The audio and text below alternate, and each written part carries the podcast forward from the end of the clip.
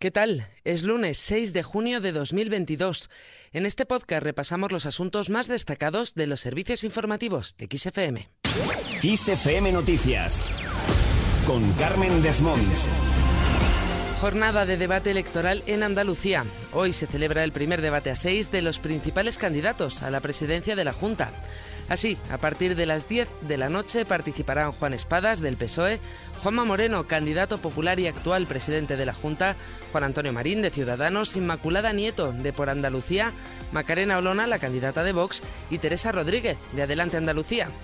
La duración aproximada de este será de casi dos horas, 110 minutos concretamente, y se distribuirá en tres bloques temáticos, economía y empleo, servicios e igualdad y cuestiones territoriales.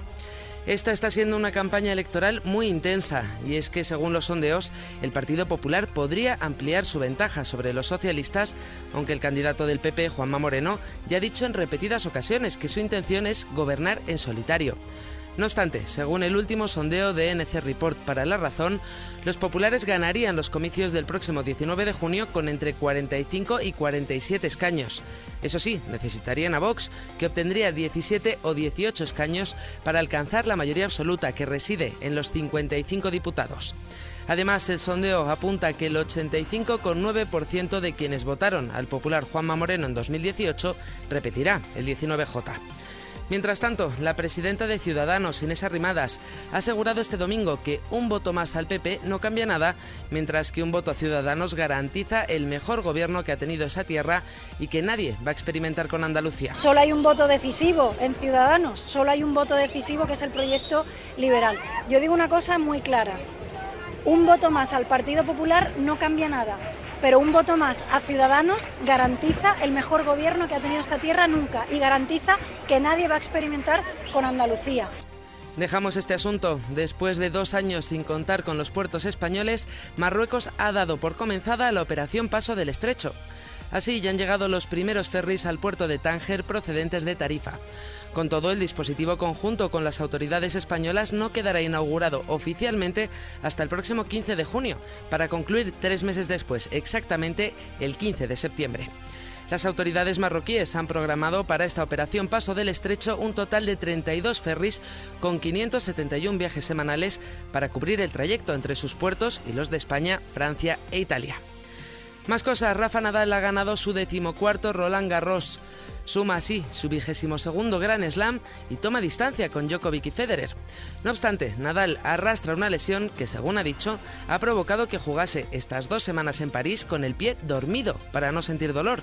Eso sí, el Manacorí ha asegurado que está feliz y que confía en poder solucionar su lesión para poder seguir dedicándose a lo que le gusta. Me gusta lo que hago, ¿no? me sigo emocionando jugando a tenis, eh, sigo sintiendo pasión por, por, el juego y, eso pues me lleva siempre a intentar eh, todo para, para, seguir adelante, ¿no? Pero bueno, confiemos y veremos lo que sucede. Varios políticos han felicitado al tenista por conseguir su decimocuarto Roland Garros y la mayoría de ellos coinciden en que es el mejor tenista de la historia que es español. Así lo ha calificado el presidente del gobierno, Pedro Sánchez, a través de su cuenta de Twitter.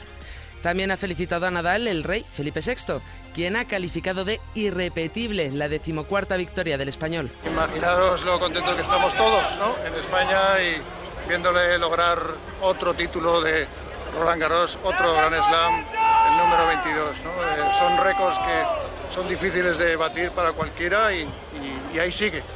Nos ha dado una clave de que quizá continúe, esperemos que el pie se lo permita y desde luego se ve que ganas tiene.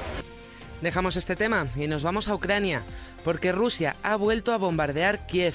Según ha informado el alcalde de la ciudad, Vitaly Klitschko, los ataques han efectuado a dos barrios en el oeste de la ciudad, pero no se han registrado víctimas mortales.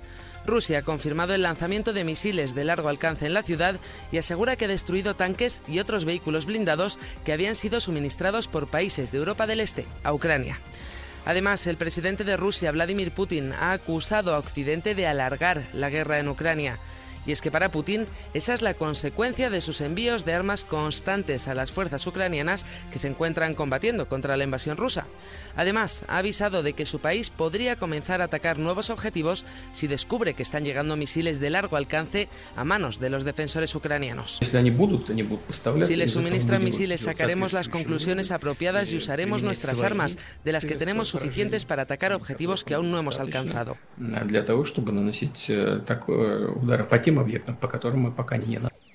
Cambiamos de asunto y nos vamos al Rocío, que ha vivido su momento más importante. Desde primeras horas de la madrugada y a lo largo de toda la mañana de este lunes de Pentecostés, la Blanca Paloma recorre la aldea del Rocío, visitando las casas hermandades que allí se encuentran. Los almonteños han saltado la reja a las 3 y 12 minutos de esta madrugada y así sonaba este momento.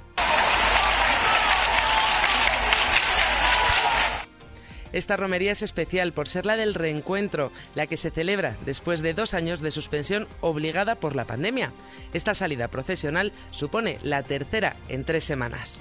Y terminamos con música.